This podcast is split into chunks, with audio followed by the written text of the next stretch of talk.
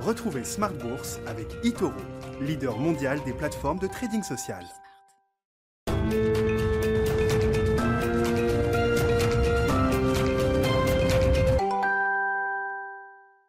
Bonsoir à tous et bienvenue dans Smart Bourse. Smart Bourse, votre rendez-vous bourse deux fois par jour en direct sur Bismart à midi et demi. Tout d'abord, une demi-heure pour faire le point à la mi-journée sur les marchés financiers et le soir à 18h30, la grande édition. Une heure pour décrypter les enjeux de marché et revenir sur les grands sujets du moment. Et justement, au sommaire de cette édition, l'activité manufacturière continue sa progression en Europe avec un indice PMI pour la zone euro notamment qui affiche un record depuis sa création. Un indice qui ne cache pas tout de même de réelles pressions sur les prix en raison de tensions sur les chaînes d'approvisionnement.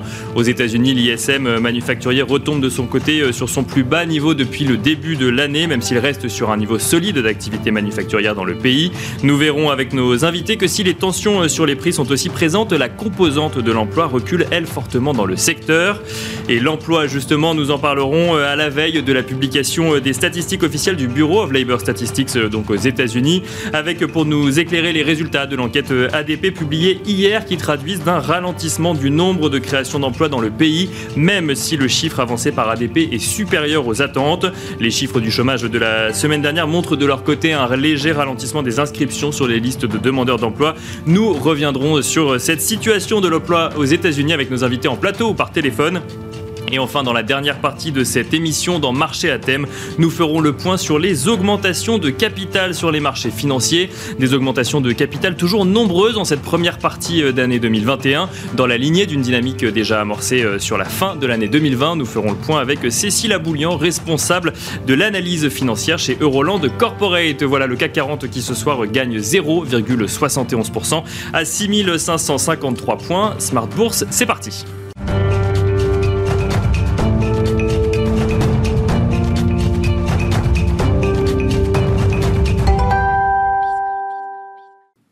Commence comme d'habitude avec Tendance. Mon ami euh, Alix Nguyen nous résume l'actualité boursière du jour depuis la salle des marchés de Bourse Directe.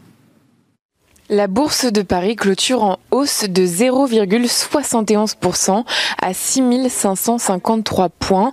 Un CAC qui aura donc rebondi en fin de séance, rassuré par la contraction plus forte que prévue des inscriptions hebdomadaires au chômage aux États-Unis. 364 000 inscriptions au chômage ont été enregistrées au cours de la semaine du 26 juin contre un consensus Reuters de 390 000. Euh, s'il est une statistique à venir qui rend les marchés prudents, euh, c'est le rapport officiel sur l'emploi de juin publié demain aux États-Unis. Il pourrait s'avérer euh, déterminant quant à la politique monétaire de la Fed en raison de la forte augmentation attendue des salaires. Et puis on découvre d'autres indicateurs aujourd'hui. Le mois dernier, la croissance de l'activité manufacturière aux États-Unis est retombée à son niveau le plus bas depuis janvier. L'indice ISM se replie de 0,6 points à 60,6 contre 60,9 anticipé euh, par le consensus établi par Bloomberg. A contrario, la croissance du secteur industriel s'est accentuée en zone euro. L'indice PMI établi par IHS Markit a atteint 63,4 points en données définitives de juin. C'est son meilleur niveau depuis la création de la statistique il y a près de 24 ans. Du côté des valeurs à suivre, Micron Technology publie un bénéfice trimestriel meilleur que prévu. Le groupe s'attend pour le trimestre en cours à un chiffre d'affaires supérieur aux estimations du marché. Texas Instruments rachète une usine de Micron Technology à Lehigh dans l'Utah pour 900 millions de dollars. Euh, le spécialiste des équipements euh, de fabrication de semi-conducteurs MKS Instruments rachète Atotech pour environ 5,1 milliards de dollars en numéraire et en actions. Walgreens Boots Alliance publie un bénéfice net de 1,2 milliard de dollars au titre du troisième trimestre de son exercice fiscal décalé, contre une perte de 1,71 milliard sur la période correspondante l'an dernier. C'est l'effet du rebond des volumes de prescriptions pharmaceutiques. Sodexo revoit ses perspectives de résultats à la hausse. Le groupe table désormais sur une croissance interne proche de 15% et une marge d'exploitation de 3,5% au second euh, semestre. Et puis Suez a déclaré à l'occasion de l'Assemblée générale qu'à fin juin 2021, son activité reflétait une forte reprise par rapport à l'année passée, mais aussi une croissance par rapport à 2019. Le groupe a confirmé l'ensemble de ses objectifs. Place à l'agenda. Comme euh, évoqué précédemment, la journée de demain marquera donc le point d'orgue de la semaine avec la statistique du marché du travail aux États-Unis. Et puis on entendra le discours de la présidente de la BCE, Christine Lagarde, dans le cadre des rencontres économiques d'Aix-en-Provence. Voilà, c'était le résumé complet de l'actualité boursière du jour proposé par Alex Nguyen depuis la salle des marchés de Bourse Direct que vous retrouverez euh, dès demain à 9h55, à midi et demi, à 14h55 et à 18h30.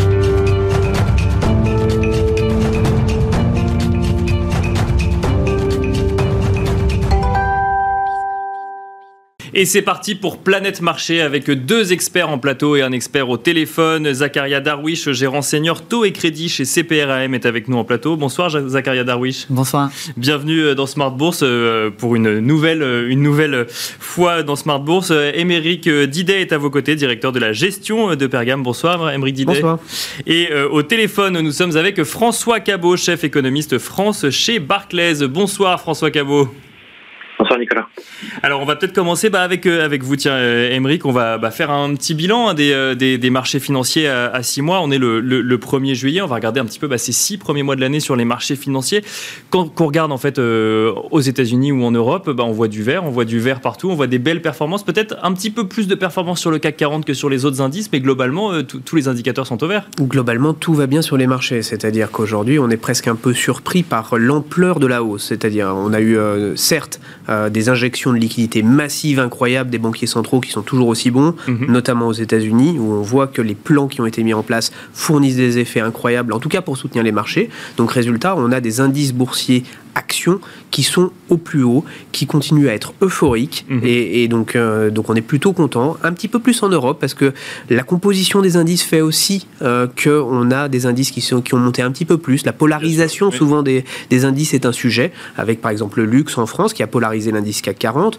En Europe, c'est ASML qui a, polarisé également l'indice Eurostox. Donc, donc on a des indices qui euh, portés par ces secteurs et par ces valeurs sont au plus haut, avec euh, euh, pour corollaire des mouvements un peu plus euh, contrastés sur les taux, avec plus de, plus de, choses à dire presque côté obligataire, côté inflation, pour venir un petit peu contraster ce constat qui a été encore une fois euphorique sur les marchés actions sur ce premier semestre. Donc euh, une euphorie sur, sur ce marché actions, euh, bah, Zakaria Darwish, euh, si on essaye de faire un bilan peut-être sur ces marchés actions, mais peut-être également sur l'obligataire comme le, comme le soulignait Émeric Didet, tout est au vert donc sur les actions, mais on va regarder peut-être un petit peu plus précisément le marché obligataire. Oui, alors c'est effectivement, en fait, ça, traduit cette amélioration macroéconomique, ce thème de la réflation dont, dont, dont, tout le monde parle, et l'amélioration des perspectives macroéconomiques.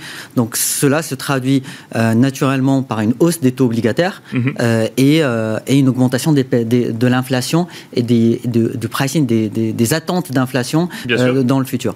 Donc ça, comment ça se traduit sur le marché obligataire? Bah, Sur le marché de taux, sur les obligations d'État, bah, c'est plutôt des performances négatives sur l'année. très négatives côté États-Unis parce qu'on a eu justement depuis le début de l'année, on a eu le basculement du Sénat côté démocrate, on a eu les plans d'infrastructure, on a les États-Unis qui sont quelque part on avance de phase par rapport à, la zone euro. Euh, euh, mais on a eu quelque part cet effet de contagion aussi sur les taux européens.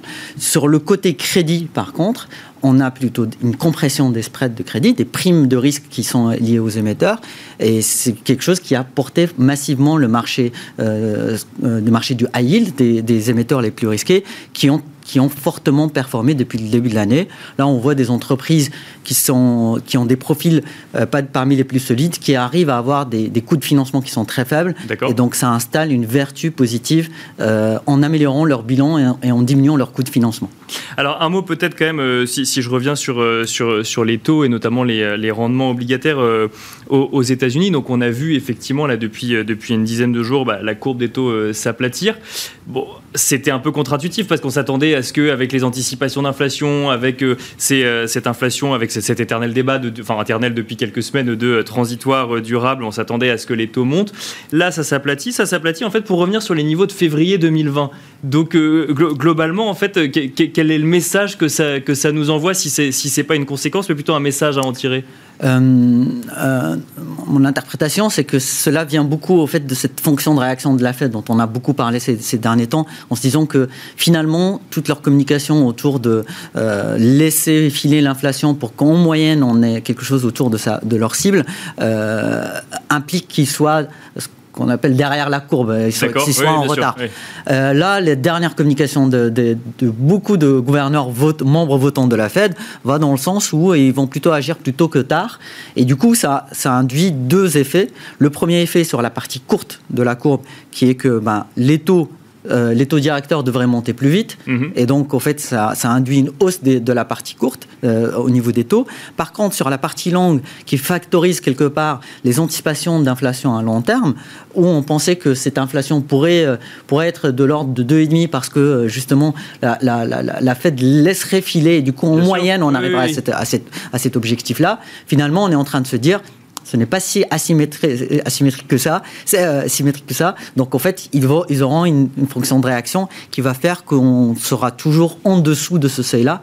Et donc l'inflation long terme, bah, quelque part, elle a euh, repressé, elle a été revalorisée de façon à prendre en compte cette, ce changement de temps du côté de la Fed. Donc plutôt une certaine sérénité finalement du, côté des taux obligataires, si je comprends bien? Euh, alors ce qu'on ce qu'on voit, c'est que en tout cas plus qu'avant.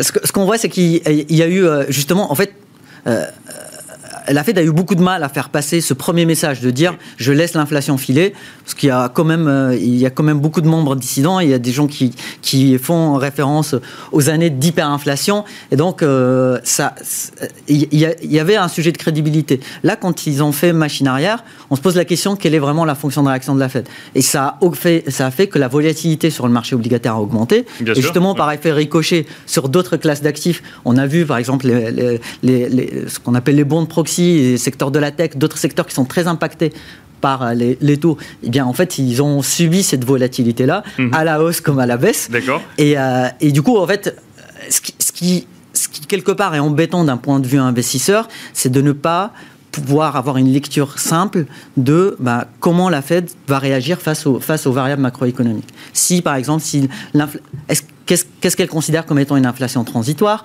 Est-ce que finalement elle va réagir en avance de phase ou elle va attendre de voir l'inflation se concrétiser? Ça, ce sont des choses c'est là où la sérénité d'un investisseur est, diminuée dans ce sens-là. c'est amusant hein, parce que finalement on fait un bilan sur les marchés actions et très vite on en revient euh, finalement à, la Fed hein, euh, qui, dicte un petit peu la sérénité ou non des, des, investisseurs.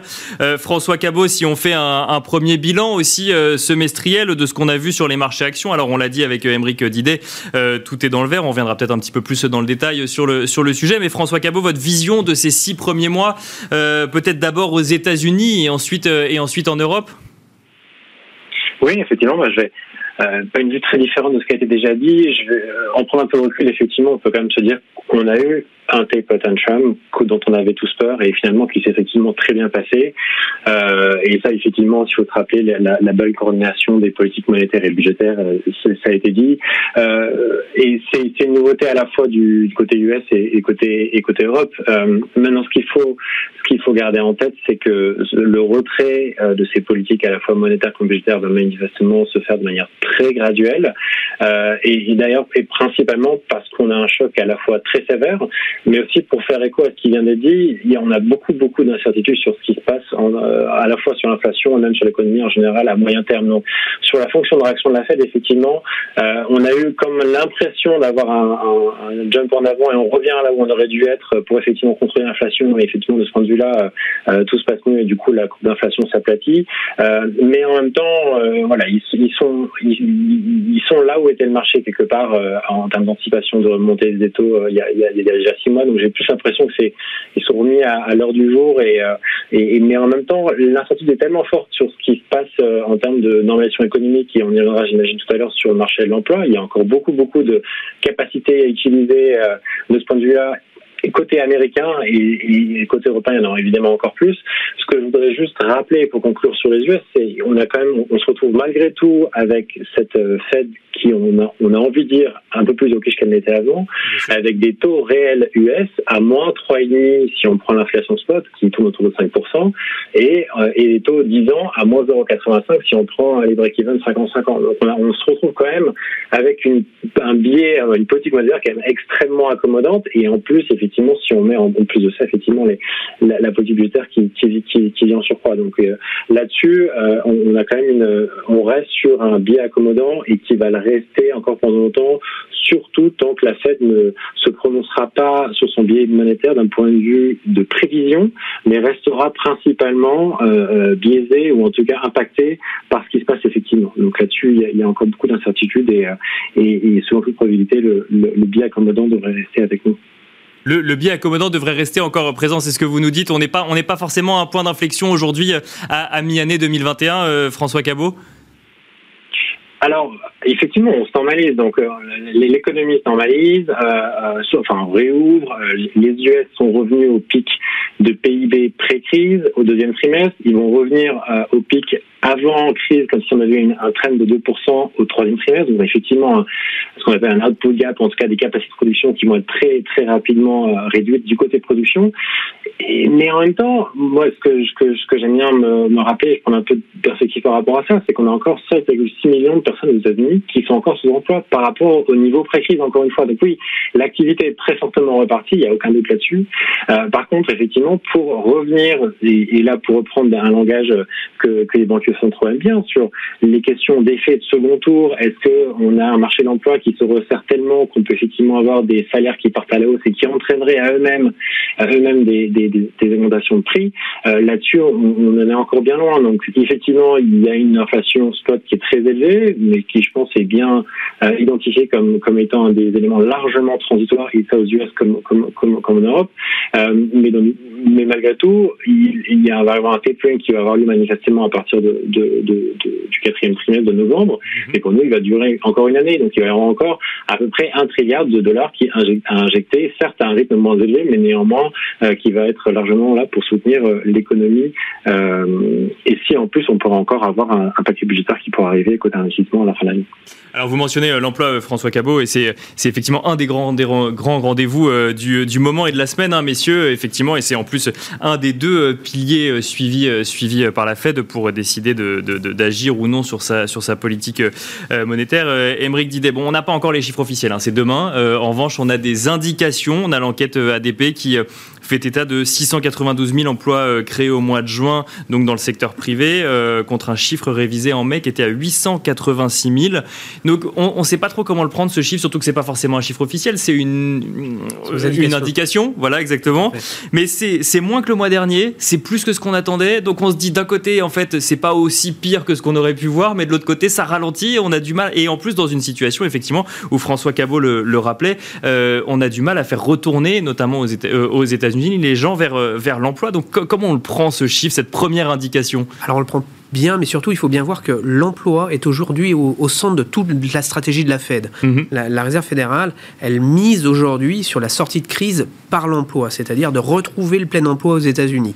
Et c'est ça qui va permettre de relancer vraiment la croissance américaine. Ça, c'est vraiment le, pilier. Pour le moment, il y a eu des mesures de soutien mhm. qui ont permis de survivre, mais aujourd'hui, si on veut re-rentrer dans une période de croissance et sortir de cette crise, ça va être par l'emploi. Donc c'est pour ça qu'on a une courbe de l'emploi qui est quand même très bien orientée. C'est vraiment le vieux pieux de tous ces banquiers centraux et évidemment des politiques qui vont avec, mais c'est de faire baisser l'emploi. L'emploi, avant, les, avant la crise, il était en tout de 3%, autour de 3% aux États-Unis, suivant les, les métriques qu'on prend. Mhm. Il est monté à 14% euh, pendant le plus haut de la crise. Et aujourd'hui, depuis euh, ce, ce, ce pic, on est en décroissance sur l'emploi américain, où on est aujourd'hui avec un, emploi qui tourne entre 5,9% de chômage, et euh, on attend demain un chiffre, euh, euh, on attend 5,8 ou 5,6 pour, pour, pour les attentes les meilleures. donc, donc aujourd'hui, on voit qu'on a une poursuite de la baisse du chômage aux États-Unis, ce qui est là, encore une fois, le plan, le, point central d'intérêt des banquiers centraux, parce que on sait bien que s'il y a de l'inflation,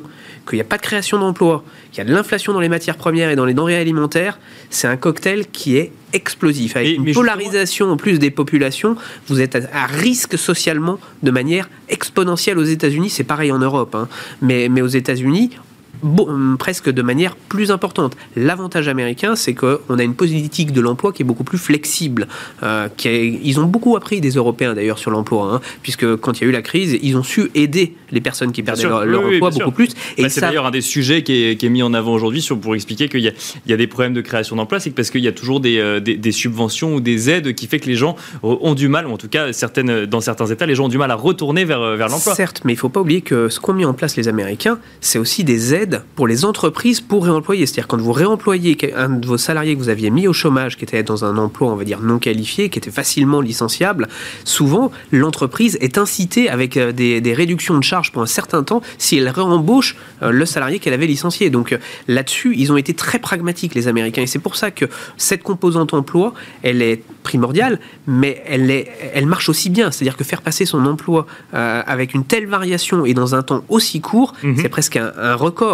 Mais encore une fois, c'est extrêmement bien maîtrisé et, ça va vraiment dans le bon sens. Donc, euh, donc c'est une des, c'est pour ça que c'est tant regarder euh, l'emploi aujourd'hui parce que c'est une des pierres angulaires euh, de toute l'économie américaine et on sait qu'il en découle au niveau de la croissance des effets incroyables puisque le peuple américain, la croissance américaine est quand même fondée sur la consommation et sur et donc sur l'emploi qui est derrière. Si vous n'avez pas d'emploi, vous consommez pas, donc votre économie ne marche pas. Et donc les Américains l'ont bien compris. C'est pour ça que l'emploi est si important aux États-Unis. Mais on, a quand même l'impression d'assister à, une sorte de paradoxe où en fait la, reprise économique globale est allée très vite, l'inflation a progressé euh, de manière assez rapide aussi et est allée au-delà effectivement des, objectifs de la Fed, alors de manière effectivement transitoire, hein, ce que nous dit Jérôme Powell, et on a l'impression que l'emploi a dû... Alors vous, vous dites effectivement que ça, recule, mais que c'est beaucoup plus lent non, c'est très rapide. Au contraire, c'est très rapide. C'est plutôt rapide. Mais parce que le, quand, phénomène on regarde les chiffres, on a l'impression que, que ça pourrait être plus rapide quand même. Ou non, que le... non. franchement, ça peut pas. C'est difficile de faire plus rapide dans le contexte qu'on connaît aujourd'hui. Le contexte sanitaire est quand même pas, pas si simple que ça. Donc, euh, donc non, c'est plutôt, moi je trouve, assez rapide. Par contre, le phénomène d'inflation, euh, c'est celui qui avait presque été un peu le moins anticipé. D'accord. Aujourd'hui, il faut bien voir que les entreprises, dans le cycle de production, euh, il y a une absence de stock dans le monde entier. Les entreprises ont bien coûté, compris que les stocks, ça coûte. Donc, il faut produire en flux tendu. Donc ça induit des décalages dans, le cycle de production mondial qui, qui a été générateur d'inflation de façon extrêmement importante. et c'est cette inflation-là qui n'avait pas été si anticipée que ça et dont on retrouve aujourd'hui les, les, les, les, profils euh, dans les chiffres que l'on voit qui sont publiés. Mais encore une fois, moi je crois beaucoup au discours de la Fed qui dit que cette inflation est transitoire parce que tous ces décalages de phase qu'on a entre les économies commencent à se normaliser et donc ça va réduire ces phénomènes d'inflation, en tout cas ceux qui sont liés euh, aux matières premières et à ces, ces problématiques de production. Donc euh, donc c'est pour ça que ces, ces, petits accros, ces petits éléments langage qu'on a de la part des banquiers centraux qui nous disent euh, ça va être transitoire, vous inquiétez pas. Je suis assez enclin à croire à ces, à ces choses-là. Par contre, euh, il va y avoir toute la gestion de la sortie de crise avec, euh, qui va être gérée aujourd'hui de la part des banquiers centraux. Et, on va voir la réunion de Jackson Hole qui va, qui va être importante parce que elle va se tenir, euh, cette réunion va se tenir physiquement euh, entre les banquiers centraux. Et c'est le moment où ils vont pouvoir un peu plus coordonner euh, leurs actions de sortie de crise. Et c'est un peu ces moments-là qui peuvent être les moments un peu cruciaux de l'année où on peut avoir des modifications finalement des timings de resserrement monétaire, des timings d'injection de liquidité de la part et d'autre et, c'est ça la, qui va coordination est, la coordination est clé selon vous là on a eu effectivement un premier discours de la Fed mais qui commence à préparer les esprits. Effectivement la BCE ou la BOE pour ne citer qu'elle euh, ne, ne, change pas de politique pour le moment. La coordination entre les banquiers centraux est clé, euh, selon vous? Ah, Totalement. Totalement. les économies sont tellement imbriquées, même si on a un grand rapatriement de l'industrialisation euh, de chaque, chaque zone. Hein. Les Américains ont réindustrialisé les États-Unis, l'Europe fait la même chose, l'Allemagne en est un, très bon exemple. les Chinois, ils ont perdu de ce côté-là leur monopole qu'on leur connaissait. ça, ils l'ont bien compris. Mais, mais encore une fois, il faut que les banquiers centraux se coordonnent. Depuis les dernières crises, ils l'ont appris très clairement. Hein, depuis mhm. les crises de 2008 et 2011, euh, on sait que les banquiers centraux se parlent systématiquement, donc euh, on n'est pas trop inquiet. que ça pouvait avoir un impact sur les marchés assez conséquent, effectivement, notamment en 2013. mais, mais, cette fois, on a quand même l'impression euh, que se voir en physique, à Jackson Hole, ça peut être quand même un moment où on échange, où on, échange visuellement, en se parlant sur euh, un petit peu les timings euh, de changement de politique monétaire. Donc ça peut avoir des effets et des impacts sur les marchés financiers. Alors on, parlera peut-être effectivement un petit peu de cette deuxième partie de semestre hein, qu'on ne connaît pas encore, mais on va essayer de comprendre un petit peu. Juste avant, Zakaria Darwish, revenons un petit peu bah, sur ces, deux piliers, hein, l'emploi, l'inflation. On a évoqué les deux avec Émeric Didet. Si on revient sur l'emploi, alors Émeric Didet, effectivement, vous, nous dites que c'est euh, que c'est rapide, on, peut quand même se poser la question de euh, les entreprises veulent embaucher, il y a des gens au chômage, on a du mal à faire euh, matcher les deux, et on suit donc du coup ça de près, ça nous a été très bien expliqué par Émeric Didet. à quoi est-ce que vous vous attendez pour demain par rapport à l'indication que nous donne l'enquête ADP, et est-ce que c'est une situation qui va perdurer cette, pénurie de main-d'œuvre aux États-Unis selon vous? Alors, par rapport aux chiffres de demain, je, pense que c'est un peu difficile de, lire à travers le chiffre ADP parce que ça, ça, a eu tendance à sous-estimer les, les, deux derniers chiffres, donc euh, vu la différence de méthodologie. Mais, euh, mais plus globalement, euh, on voit vraiment cette dynamique qui est positive sur le marché de l'emploi. Pas assez. Et euh, et d'ailleurs, c'est une chance pour la Fed parce que justement, euh, quand on a une inflation qui va vers les 4%, euh, ben, on, on, peut toujours sortir la carte de. On n'est pas, on n'est pas dans une économie de plein emploi. Donc, donc on peut rester encore un petit peu accommodant, effectivement. Voilà, exactement. mais quand, on, quand on regarde les enquêtes, les sondages, en fait, pour voir les gens qui ne reviennent pas sur le marché du travail, il y a deux grands sujets qui, qui, qui viennent. Le premier, effectivement, c'est le sujet sanitaire. Euh, c'est la peur du Covid. Bien sûr. Euh, il faut rappeler qu'aux États-Unis, il y a beaucoup de gens qui veulent pas, qui veulent pas être vaccinés et qu'en fait, on est sur une tendance qui est très baissière sur, sur le rythme de vaccination. Oui, d'ailleurs, finalement, on n'est pas très loin de l'objectif de vaccination qui est au, 4 juillet. On, ne l'aura pas. On l'aura pas, à 10 millions près, on l'aura pas, effectivement. donc, euh, donc, ça montre en fait qu'il y, a ce sujet est là et restera là avec les variants et avec, avec, avec tout, tout, ce développement là-dessus. Et le deuxième sujet, effectivement, comme vous le c'est le, c'est, ce sont les aides, les aides, les aides sociales. Et c'est là où il y a aussi, il y a la coordination entre les politiques euh, monétaires entre les banques centrales, mais aussi la coordination monétaire et fiscale. Donc, on, on a vu par le passé, euh, enfin en 2020 et début 2021, euh, euh, des, des, moments en fait où les où les où les, les transferts payments ou les où les où les chèques payés par les par, par, l'État par l'administration par l'administration étaient, étaient supérieurs aux revenus pour certaines pour certaines personnes. Et du coup effectivement le choix est le, choix, est, le choix est facile. C'est pas une incitation à attendre travailler effectivement. Donc là on va voir en fait l'expiration de, de, de, beaucoup de ces de ces de ces systèmes là et, et en fait suite à cela on devrait voir une dynamique de recherche d'emploi qui est plus qui est, qui est plus importante. Après, euh, les entreprises, effectivement, enfin, ça coûte cher d'embaucher. Donc, euh, vu qu'il y a la pénurie, donc euh, je, ce, mismatch entre entre les entre la partie entreprise qui, qui embauche et, et, salariés qui sont au chômage, il ne peut pas se résorber du jour au lendemain. Il va falloir laisser un peu au marché du, du travail une normalisation.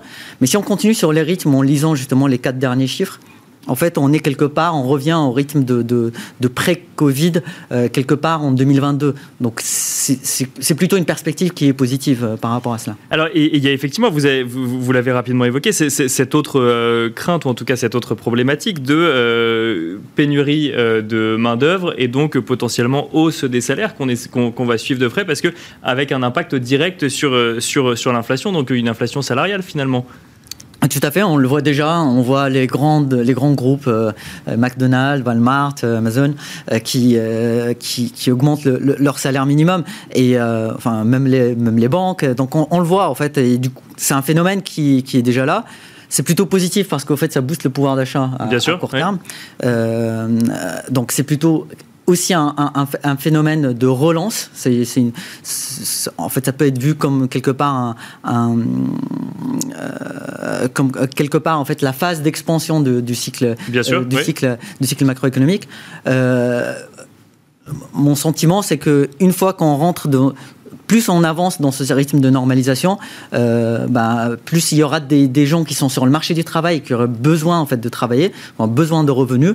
Euh, il faut rappeler qu'aux États-Unis, c'était des l'échec, c'était une, mesure qui est exceptionnelle. Euh, aux États-Unis, on n'a pas des stabilisateurs automatiques comme on, comme on peut les connaître en Europe. On n'a pas d'allocations chômage qui sont au même niveau que qu'on peut connaître en France ou en Europe. Donc c'est vraiment quelque chose d'exceptionnel. Vous allez avoir beaucoup de gens qui vont revenir de façon active sur le marché de l'emploi.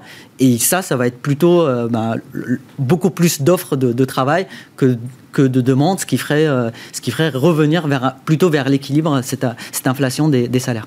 François Cabot, on va continuer à parler d'emploi avec vous. Hein. Vous en avez déjà un petit peu euh, parlé euh, tout à l'heure. Donc moi, ma question était posée peut-être sur un côté un petit peu plus craintif de est-ce que, est-ce que le retour vers l'emploi aux États-Unis se fait suffisamment rapidement Vous avez entendu les réponses du coup de Zakaria Darwish et Emeric Didet qui sont plutôt optimistes sur, le, sur le sujet. Votre vision finalement de, cette, de, cette, de ce chiffre de cette première indication et de cette situation euh, de, de l'emploi aux États-Unis? Non, effectivement, on est sur un, rythme de retour euh, qui, qui paraît rapide, mais encore une fois, euh, je reviens à ce que je disais tout à l'heure, il y a encore 7,6 millions de personnes qui sont sans emploi. Donc effectivement, on a eu un choc excessivement sévère. Les incitations, effectivement, à sortir du marché de l'emploi, manifestement, qui sont qui sont encore importantes euh, et qui d'ailleurs a généré une baisse du taux de participation. Et c'est un autre élément important à regarder au-delà de, enfin surtout en parallèle au taux de chômage, pour se rendre compte effectivement à quel point est-ce que l'économie est revenu, à la normale, ce sera effectivement quand le taux de chômage sera revenu là où il était avant, c'est-à-dire entre 3,5 et 4% mais aussi quand le taux de participation sera remonté et aura repris euh, le point qui manque jusque-là. Et un point de taux de participation aux US, c'est des centaines de milliers d'emplois. Donc il faut quand même, faut garder ça en tête. Euh, donc, donc pour moi, c'est quand même un retour, euh, voilà, qui reste malgré tout relativement graduel, parce qu'effectivement, il revient avec quand même pas mal de retard sur sur la sur l'économie sur l'activité. Et c'est pas forcément très surprenant dans la mesure où, comme ça a été très bien dit, euh, il y a quand même des, des, frictions sur le marché de l'emploi qui sont qui sont importantes et donc il faut effectivement les prendre en considération. Et d'ailleurs, c'est un point important à garder en tête du point de vue euh, de ce qui se passe sur le côté des salaires. Il y a quand même un effet de composition euh, important quand on dit qu'effectivement, voilà, beaucoup des gens qui sont sortis du marché de l'emploi euh, et ou qui sont au chômage étaient des gens qui étaient sur le secteur du service, qui sont pas forcément les mieux rémunérés. Donc effectivement, il a une, une baisse un peu en trompe-l'œil quelque part des salaires et donc du coup, euh, voilà, le tableau est, reste au flou. Encore une fois, on a quand même beaucoup d'incertitudes sur euh, d'une part la persistance du rythme d'activité fort, mais qui a priori va quand même se ralentir, euh, et des perspectives de l'économie également. donc on a une malgré tout sur l'emploi une, reprise qui va quand même prendre du temps. Et comme ça a été dit, je partage tout à fait l'analyse un retour à la normale courant 2022. Donc c'est encore de, nombreux mois devant nous.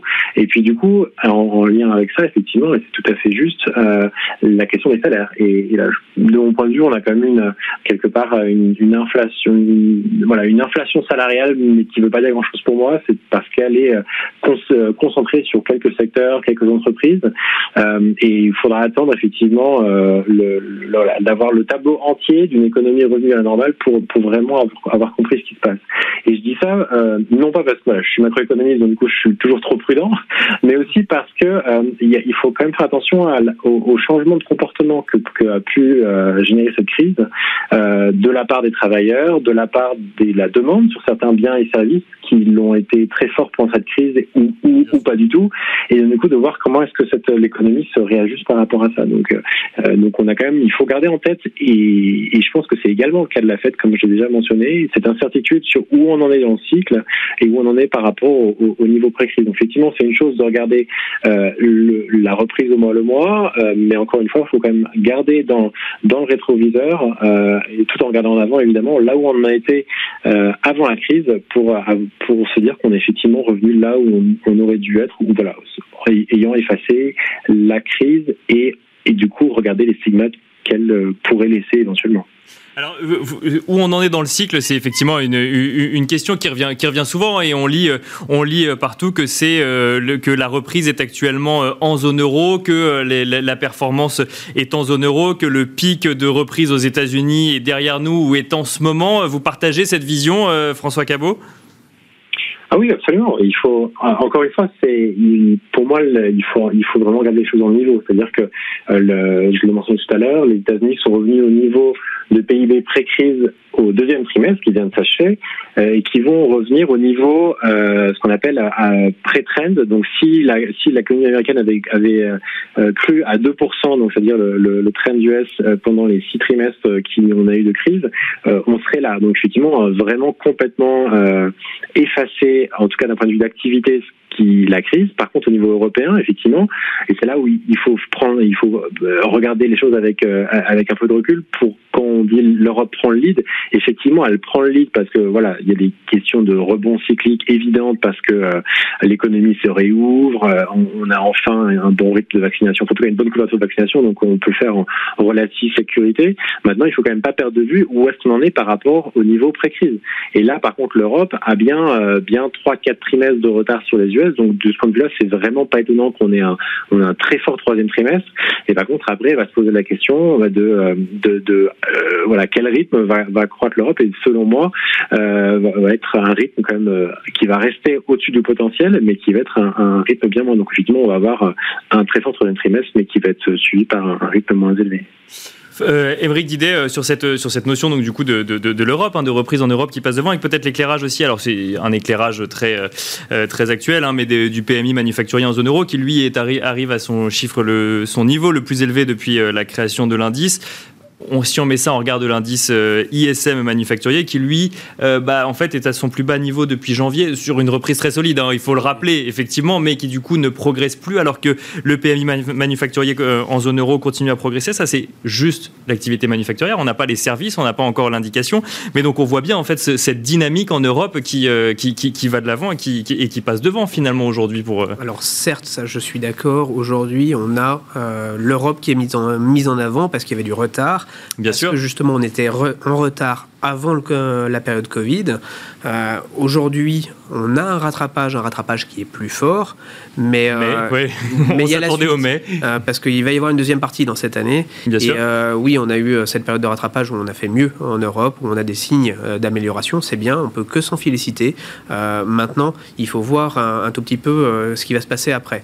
Moi, j'ai quand même un peu l'impression qu'il ne faut pas oublier que les États-Unis, ça reste quand même une économie de croissance. D'accord. Une reprise qui est basée sur la croissance. Donc aujourd'hui, on sait que historiquement, quand on a des périodes de croissance aux États-Unis, on a une surperformance du marché américain. Donc, euh, donc c'est pour ça que je, je, ne mets pas du tout tous les investissements, les investissements en Europe. Euh, je reste quand même euh, majoritairement investi aux États-Unis. d'accord un vrai biais Asie, parce qu'aujourd'hui, j'ai remis de l'argent, moi, par exemple, en Asie, euh, sur la partie Chine, qui pour moi est en avance sur le cycle économique. Ils sont ah sortis oui, ce qu'on entend souvent, effectivement, c'est que la Chine est partie en premier, les États-Unis ensuite, l'Europe, mais donc euh, on, pourrait se dire c'est le moment de l'Europe. Vous nous dites non, attention, euh, la, Chine et les États-Unis, c'est pas fini pour autant. Ça a été le moment de l'Europe, là maintenant, on vient de. Ah, on y est maintenant, c'est pas, et c'est pas comme mais, disait mais François Cabot sur les prochains trimestres également. Moi, sur le prochain trimestre, on y est peut-être encore pendant un trimestre, mais après, moi, je demande à voir, parce que aujourd'hui, on a, on a une, une problématique en Europe qui, euh, qui va rester euh, entre la Banque centrale et la coordination avec les politiques monétaires et budgétaires, mhm. où aujourd'hui on est quand même dans un flou artistique euh, assez important, il hein, faut, être, faut être très clair, même si la Banque centrale fait très bien le job, il n'empêche qu'il y a des plans de relance qui sont votés, mais on voit pas trop où va l'argent, on n'arrive pas à le voir. je pense que la Banque centrale aurait presque pu faire mieux, plus en Europe. elle a fait beaucoup, mais je pense qu'elle aurait pu faire plus. là où on voit la banque, la Fed a mis encore plus d'argent sur la, sur la table euh, par rapport à l'économie, euh, en pourcentage par rapport à l'économie européenne. Donc je suis un tout petit peu, euh, un tout petit peu déçu et j'ai peur qu'on en paye les conséquences sur la, sur la fin de l'année, notamment pour, pour l'Europe. Donc c'est pour ça que je continue à, croire quand même aux, grandes valeurs américaines et en la capacité de rebond de l'économie américaine qui pour moi reste quand même la référence. Après, encore une fois, je mets un petit peu d'argent sur la partie asiatique et la partie Chine parce qu'ils sont en avance sur le cycle économique. Ils ont déjà commencé toutes les, histoires de resserrement monétaire concernant le crédit. Hmm. Donc euh, c'est ce qui va nous attendre à un moment donné aux États-Unis. Hein. mais euh, c'est pour ça que le marché chinois et le marché asiatique sont plutôt en retard en termes de performance. Mais quand vous parlez à des personnes qui travaillent là-bas, euh, clairement l'activité est là et avec des niveaux incroyable de, croissance euh, donc en termes d'activité. Donc j'ai plutôt envie d'aller chercher les économies en croissance euh, plutôt que les économies sur lesquelles il y a des incertitudes, encore un peu d'incertitude sur la fin. Et alimenter du coup avec euh, encore des, des de, de, de l'argent du coup donc de, soutien monétaire ou, budgétaire. Zakaria Darwish du coup sur ce sur ce moment européen que, que, dont on entend souvent parler, qu'on lit beaucoup. Vous vous avez des vous vous, mettez des des, des enfin vous des, vous faites attention également ou ou vous êtes plutôt optimiste sur ce moment européen? Je pense vraiment que les économies, euh, là, on a parlé Europe, US ou, Chine, euh, sont complètement désynchronisées. Oui, bien sûr. Et, euh, en, fonction de trois, en fonction de trois paramètres le, le front sanitaire, la réponse politique monétaire et la réponse politique fiscale. et c'est pour ça pour moi que ça explique pourquoi la Chine sont arrivés euh, enfin, quand on regarde les chiffres, les, PMI, on voit que ça, décroît, mais en fait, c'est juste que la croissance arrive à un niveau plus mature. Euh, on est toujours en zone d'expansion, donc c'est plutôt positif. Euh, sur les États-Unis, on, a on, sent qu'il y a les prémices de, ce, de, ce, de, de, cette phase-là. en zone euro, on est, on est au, pic. Au, début. Au, début. alors après, le sujet, que, le sujet de la zone euro, ce sont des sujets vraiment beaucoup plus structurels. C'est que justement, il faut on peut, on peut être déçu du fait que la, que la BCE fasse pas autant que la Fed, mais la BCE n'a qu'un seul mandat, c'est celui de l'inflation, alors, que la, mhm. alors que la Fed, elle a le mandat de croissance. Et en fait, ils ont vraiment essayé, ça a commencé avec la période Draghi, mais la BCE a vraiment essayé de tordre le bras à, son monde, à ce mandat-là pour pouvoir en fait euh, faire de la relance monétaire, euh, j'allais dire, déguisé en, en, en, recherche d'inflation. la, faiblesse de l'Europe, c'est la relance fiscale coordonnée et euh, la relance fiscale coordonnée. des États-Unis, du coup, finalement. en tout cas, sur les grandes entreprises multinationales, mais.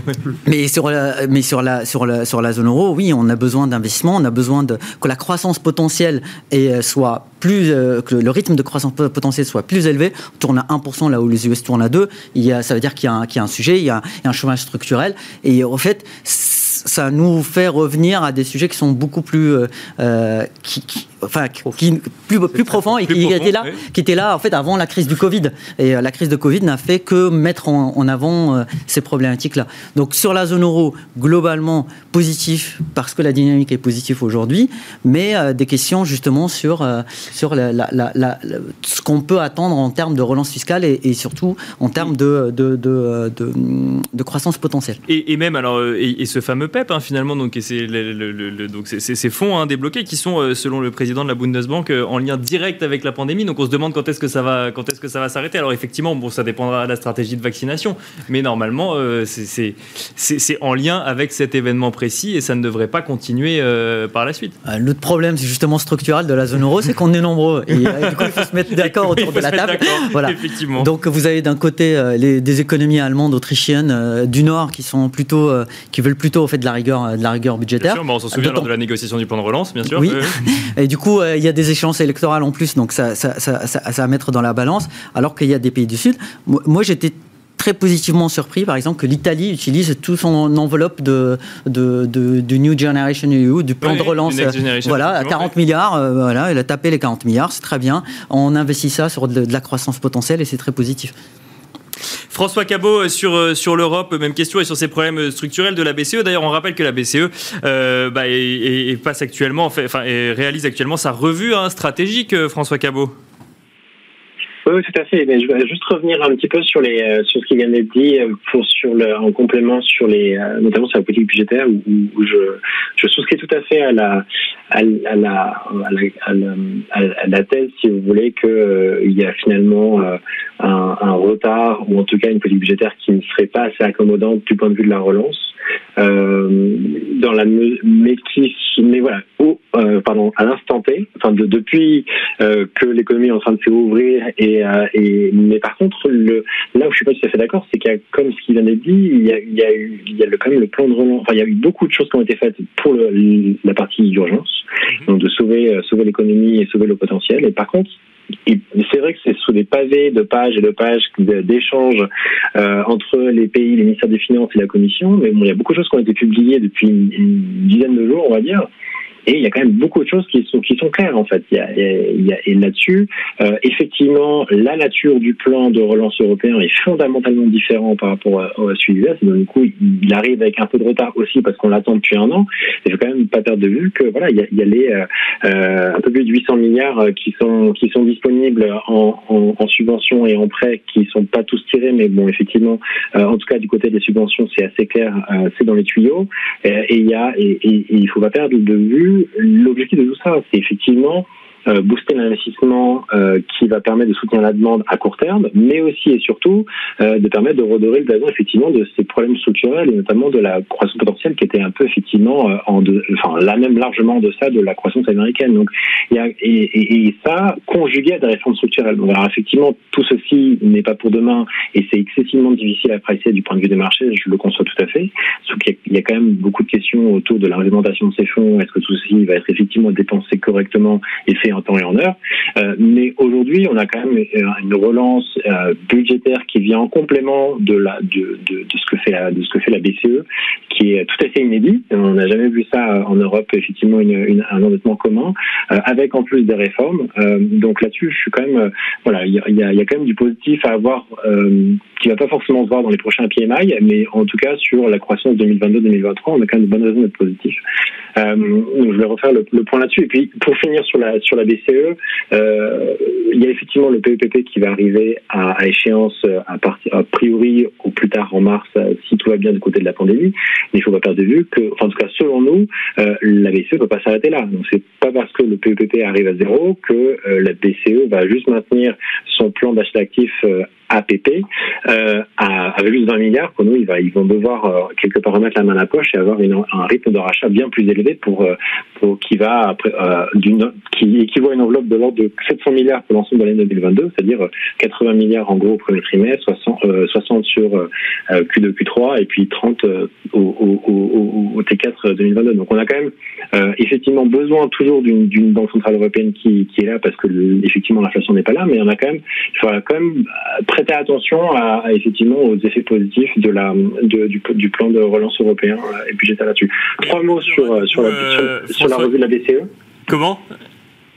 J'avais passé sur la revue de la BCE, non? Non, alors on, va conclure sur cette note euh, positive, hein, François euh, Cabot. On n'a plus le temps pour, pour, le reste, mais on, en reparlera du coup dans un, autre épisode de euh, Smart Bourse. Merci en tout cas, messieurs, d'avoir d'avoir partagé votre expertise avec nous. Donc François Cabot, chef économiste France chez Barclays, Emeric donc qui était au téléphone avec nous, Emeric Didet, directeur de la gestion de Pergame, et Zakaria Darwish, gérant senior taux et crédit chez CPRAM. Merci à vous également d'avoir été avec nous et restez avec nous dans un instant. C'est marché à thème.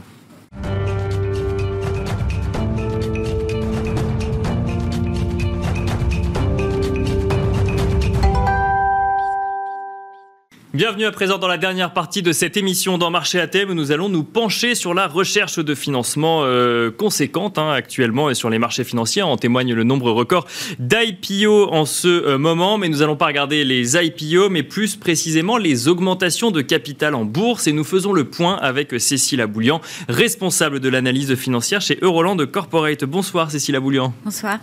Alors, euh, bah, c'est vrai qu'on c'est intéressant, je trouve, de faire le, le, point un peu sur ces augmentations de capital depuis le début de l'année, parce que il y a eu une, accélération hein, de ces augmentations de capital euh, fin 2021 ou milieu fin 2021. Et en fait, c'est en train de se confirmer ou ça s'est confirmé sur le, sur le premier semestre. Oui, effectivement. Donc, euh, fin 2020, il y a eu une accélération. Et là, sur le S1, on a 34 opérations d'augmentation de capital avec DPS et de placement euh, privé. DPS, droit préférentiel de souscription. Voilà, exactement. contre l'an dernier, 23 opérations et en 2019, 11 opérations. D'accord. Et sont des opérations. Quand vous dites l'an dernier, c'est sur l'intégralité de l'année sur le, premier semestre? Oui, sur le premier semestre. Oui, euh, donc euh, on a comparé les, chiffres euh, sur, le, sur la même période.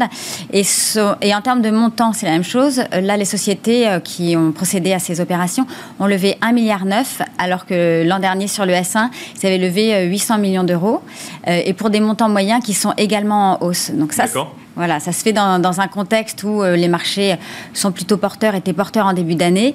Il y a des secteurs spécifiques en début d'année qui ont particulièrement levé. On pense aux biotech parce que euh, y avait des besoins par rapport à la crise. Il y avait des cours qui étaient plutôt intéressants. Mais il n'y a pas que ça. Il y a aussi des sociétés qui font euh, business as usual, qui ont besoin de lever des fonds parce que ça fait partie de leur développement, parce que ils ont un axe de développement stratégique en croissance externe ou en croissance organique qui fait qu'ils ont besoin de fonds. D'accord. Et puis, il y a les sociétés qui ont souffert un peu de la crise aussi, euh, qui ont des besoins financiers. Euh. Mais alors, un, mot peut-être, euh, on, est passé rapidement dessus, mais sur, comment on peut expliquer cette accélération avant de rentrer dans le détail de, des, des, raisons? C'est pourquoi C'est parce que les marchés montent et qu'on est dans un univers globalement serein depuis le début de l'année où les, le CAC 40, je le rappelais en première partie d'émission, a gagné 17% sur le premier semestre. C'est ce qui vient expliquer cette, cette, ce pic d'augmentation de, de capital sur on, peut le mettre en lien avec effectivement la santé des marchés parce que euh, lorsqu'une entreprise a un cours qui paraît satisfaisant pour les actionnaires,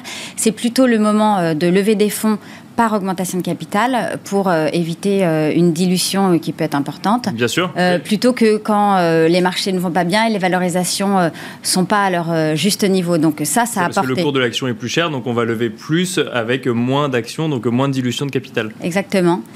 donc ça, ça, voilà, ça a apporté l'intérêt de, de, beaucoup d'actionnaires. D'accord. Et c'est l'unique raison pour laquelle on voit autant d'augmentation de capital aujourd'hui ou, il y a, alors, euh, il, y a, il y, a, des secteurs en particulier qui en ont bénéficié très clairement. Il y a des, des sociétés. vous, mentionniez les biotech tout à l'heure. Oui, peut-être même on peut mentionner des, les secteurs euh, qui ont bénéficié du Covid. On peut penser au digital, euh, aux jeux vidéo. il y a quelques secteurs qui en ont bénéficié. Puis, à contrario, il y en a qui ont dû faire une augmentation de capital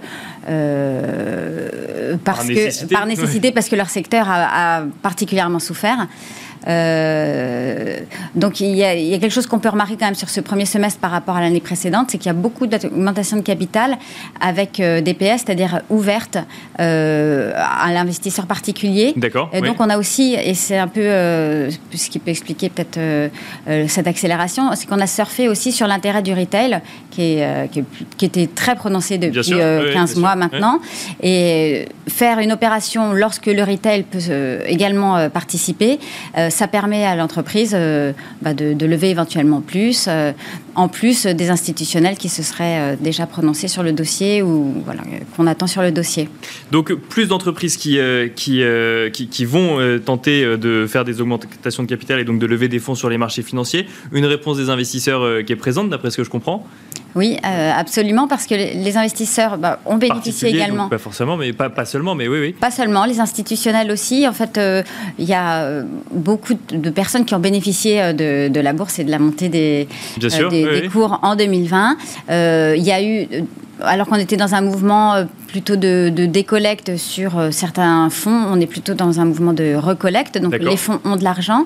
Euh, on a eu des opérations d'OPA où les fonds ont pu apporter à l'OPA, donc ont de la liquidité en plus alors qu'elles n'avaient pas forcément de trésorerie. Et cette liquidité, il faut la placer. Et ces opérations d'IPO, vous en parliez en début, ou alors d'augmentation de capital, sont une opportunité pour les fonds de, placer leur argent lorsque la valorisation est jugée intéressante le projet est jugé intéressant. account.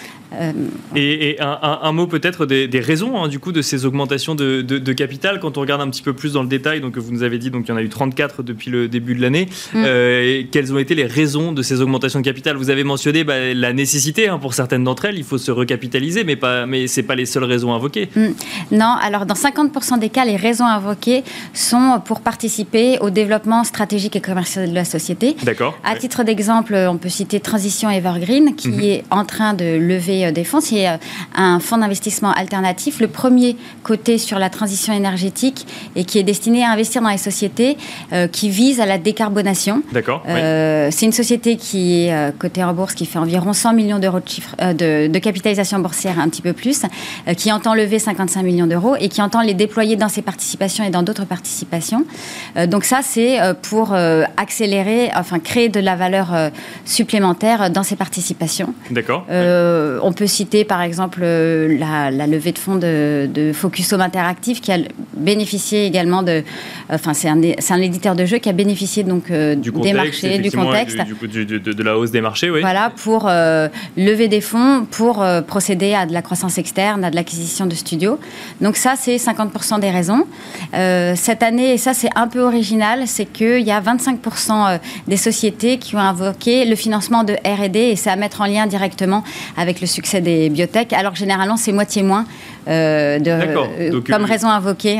Donc c'est cette thématique finalement de recherche de vaccins durant toute l'année 2020, les biotech mises en avant de, façon globale. de façon globale, et donc qui ces biotech qui ont bénéficié finalement de cet engouement et qui sont allés chercher des, des capitaux sur les marchés financiers. Absolument, ouais. Donc là, donc ce, R&D est directement à mettre en lien avec les biotech en fait, c'est ça qu'il faut comprendre. Oui, en termes de nombre, par exemple, il y a 40% des, des 34 levées de fonds qui sont liées à, au secteur biotech. D'accord, ok, oui, oui c'est quand même assez conséquent par rapport, par rapport au, montant global. Vous, nous avez dit 50% donc, du coup pour le développement commercial. Ensuite, c'est cette RD. Et c'est les deux seules raisons pour lesquelles on va, on va lever des fonds sur les marchés financiers? Alors, il y en a d'autres, mais celle qui, se, qui ressort également, c'est la nécessité de consolider son bilan. D'accord, et là, là, on revient effectivement à ce que vous nous disiez tout à l'heure. Voilà, exactement. Donc là, c'est 17% des, des, raisons citées.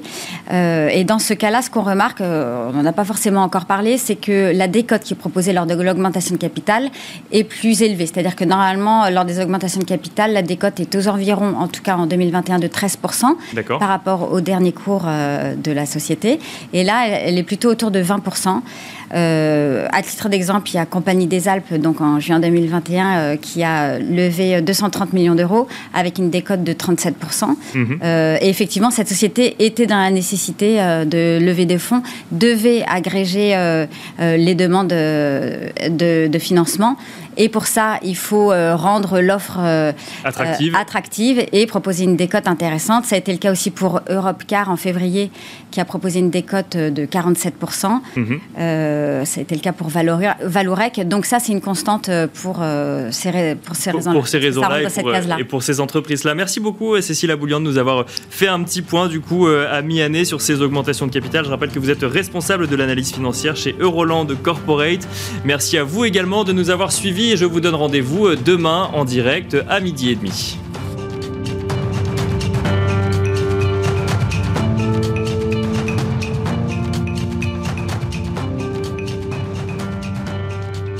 C'était Smart Bourse avec Itoro, leader mondial des plateformes de trading social.